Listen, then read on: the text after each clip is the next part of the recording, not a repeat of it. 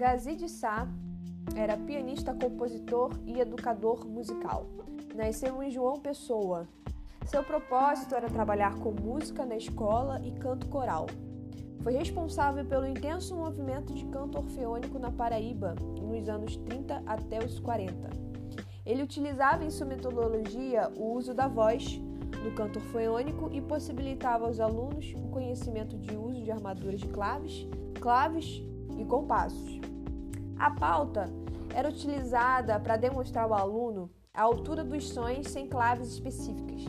Dizia que toda música é dividida em som e ritmo. Comparava a música com a pulsação dos nossos corações, que pode ser lento, rápido ou moderado, e dividia a unidade de duração em pendular ou circular. Também substituía as notas das escalas por números de 1 a 8. Isso dava ao aluno a liberdade de trabalhar com diferentes tonalidades. E por fim, ele é autor de um método de musicalização que consiste na simplificação rítmica e melódica durante o aprendizado do aluno.